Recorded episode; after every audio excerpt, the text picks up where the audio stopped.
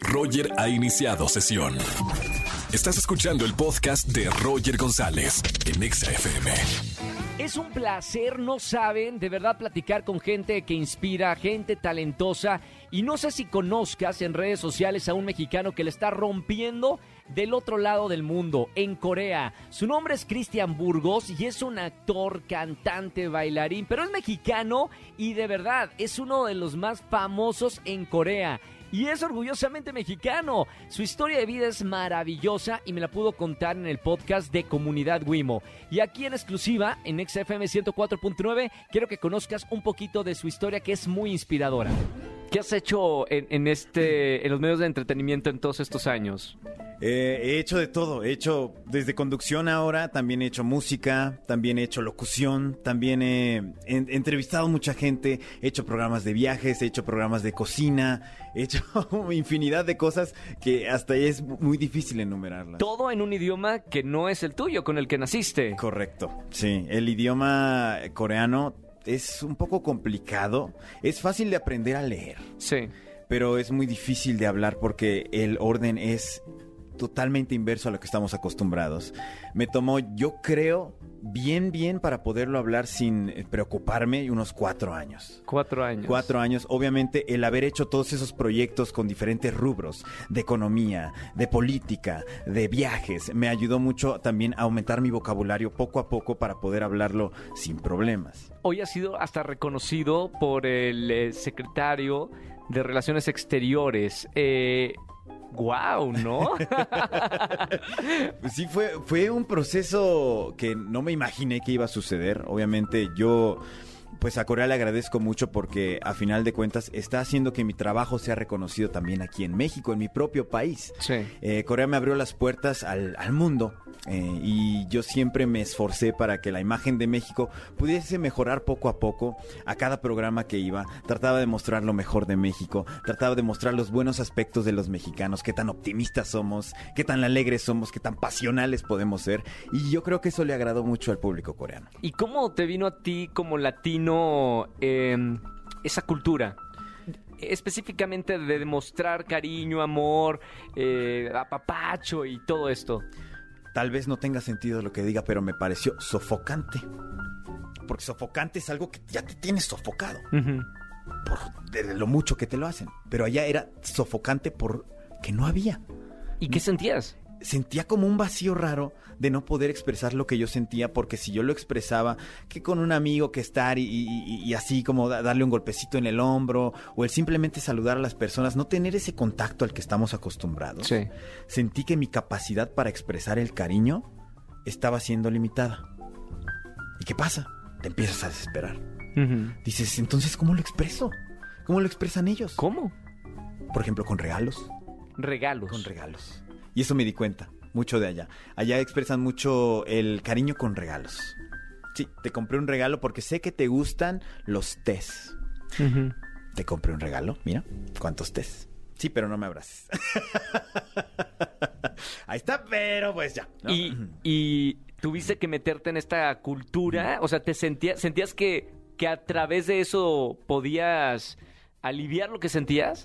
No, pero tenía que acostumbrarme.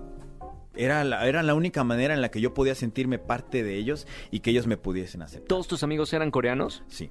No había mexicanos. No. Latino, brasileño. Hay comunidades de latinos en Corea, pero están muy esparcidos. Sí. Porque la mayoría se van a estudiar y los mandan a otra provincia, etcétera. Entonces es muy difícil, la verdad, encontrarte con ellos. Sí. Y, pues, yo siempre también fui con la idea de que si voy a otro país me tengo que juntar con la gente de ese país. Totalmente de acuerdo. Exacto. Yo viví 10 años en Argentina y no tuve un amigo mexicano en los 10 años. Pero puedo decir que conocí a Argentina. Claro, claro. Y viví Argentina. Lo mismo para mí. Tal vez conocí malas personas, que sí las conocí. Hay malas personas. No, no conozco algún coreano mala persona, ¿eh? No, todos me parecen encantadores. ¿Cuántos coreanos conoces? No, Digo, por estadística, por estadística, probablemente no conozcas alguno. ¿Qué tan malos son malos? Mm, eh, por ejemplo, eh, allá tratan como que de engañar un poquito, así mucho, o sea, cosas, casos de estafas. En Corea hay muchos más que en México. Sí. Eh, una vez me pasó que yo estaba, era Navidad, porque yo llegué en diciembre de 2014, Sí. estaba nevando, dije, qué bonito, ya casi es Navidad. Y recuerdo que salí de un café, tomarme un café, y una señora se me acerca y me dice, oye, tú eres este extranjero, ¿verdad? Le digo, pues, pues sí. ¿A qué se debe la pregunta? ¿Cómo supo, señora? ¿Cómo lo supo? En coreano, claro. Y me dice, oye, ¿y por qué no traes puesto tu hanbok? Hanbok es el- la vestimenta tradicional de Corea. sí. Y le digo, ¿por qué? ¿Es como un kimono? Mm, sí, se podría, se podría asociar como al kimono, que es una vestimenta tradicional muy diferente a la vestimenta clásica que tienen. Sí.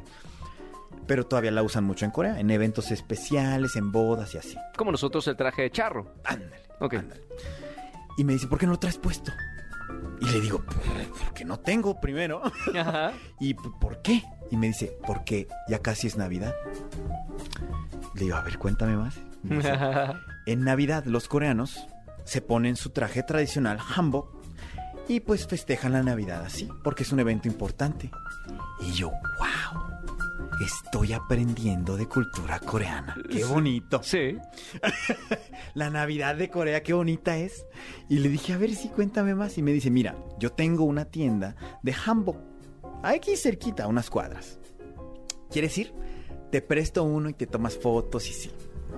Yo dije, bueno. lo peor. Ay, lo peor.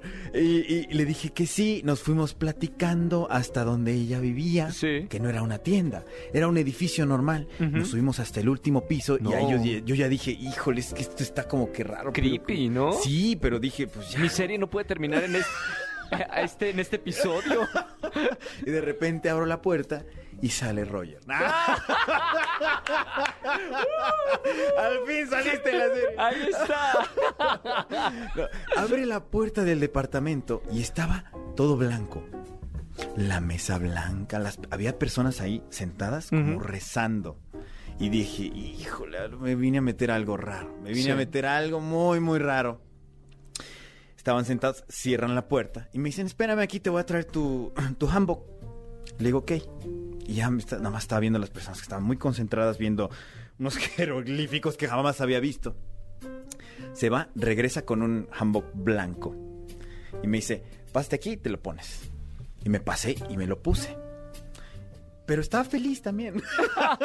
no te creas, estaba feliz. ¿En qué momento va a decir que no, Cristian? Todo el mundo escuchando el podcast. ¡No! ¡No, Cristian! ¡No! ¡Alguien que diga! Y desde entonces. ¡Me van a matar! Y desde entonces mi riñón ya no está